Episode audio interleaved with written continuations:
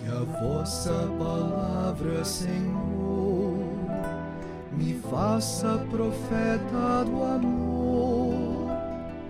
Dai-me a sagrada unção e a ousadia do coração para anunciar o Evangelho de Deus, palavra da salvação.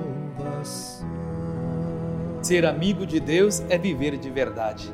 Queridos e amados irmãos e irmãs, a liturgia do 26 domingo do tempo comum deixa claro que Deus chama todos os homens e mulheres a empenhar-se na construção desse mundo novo de justiça e de paz que Deus sonhou e que quer propor a todas as pessoas. A palavra de Deus exorta-nos a um compromisso sério e coerente com Deus, um compromisso que signifique um empenho real e exigente na construção de um mundo novo de justiça, de fraternidade e de paz. Na primeira leitura do profeta Ezequiel, convida os israelitas exilados na Babilônia a comprometer-se de forma séria, autêntica e consequente com Deus, sem rodeios, sem evasivas, sem subterfúgio. Cada pessoa deve tomar consciência das, da consequência do seu compromisso com Deus e viver com coerência as implicações práticas da sua adesão a Deus e aliança.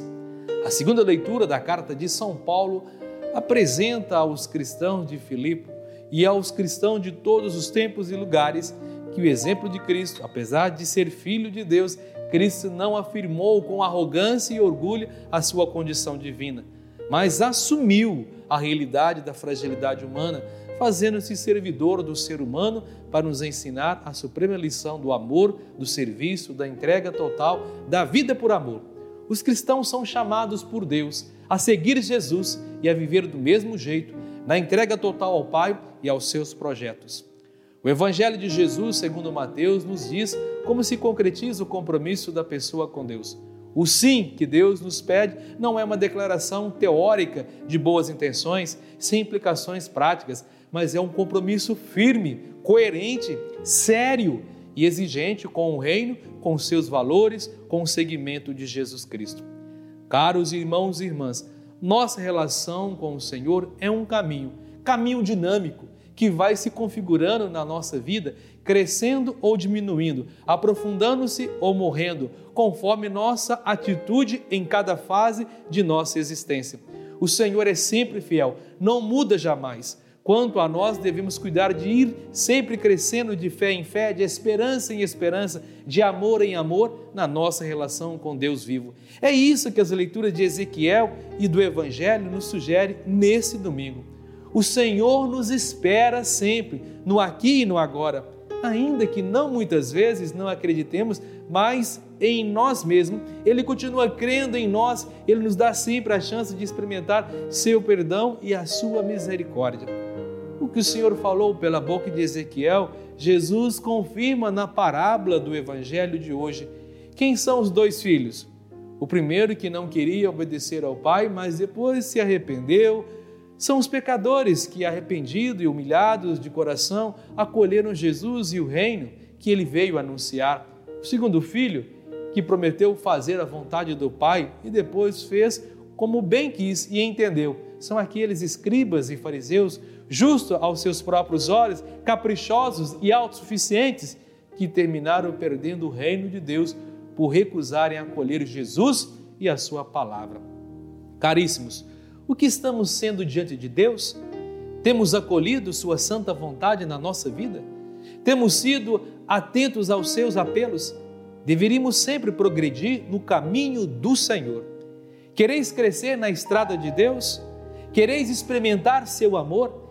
Quereis viver de verdade? Então, tenha em vós o mesmo sentimento de Cristo Jesus. Que conselho contemplar Jesus, aprender dele, do seu coração, seu sentimento de total amor e total doação em relação ao Pai e a nós, aprender sua doçura, sua humildade, sua obediência radical ao Pai. Ele, existindo na condição divina, esvaziou-se a si mesmo, assumindo a condição de escravo, tornando-se igual aos homens, fazendo-se obediente até a morte e a morte de cruz. Pois bem, o apóstolo nos convida a contemplar Jesus, escutar Jesus, para adquirir os sentimentos de Jesus e assim viver a vida de Jesus. Viver assim é ser amigo de Deus, é viver de verdade, é tornar sinal de vida divina para os outros. Isso os cristãos deveriam ser, isso a igreja deveria ser sempre.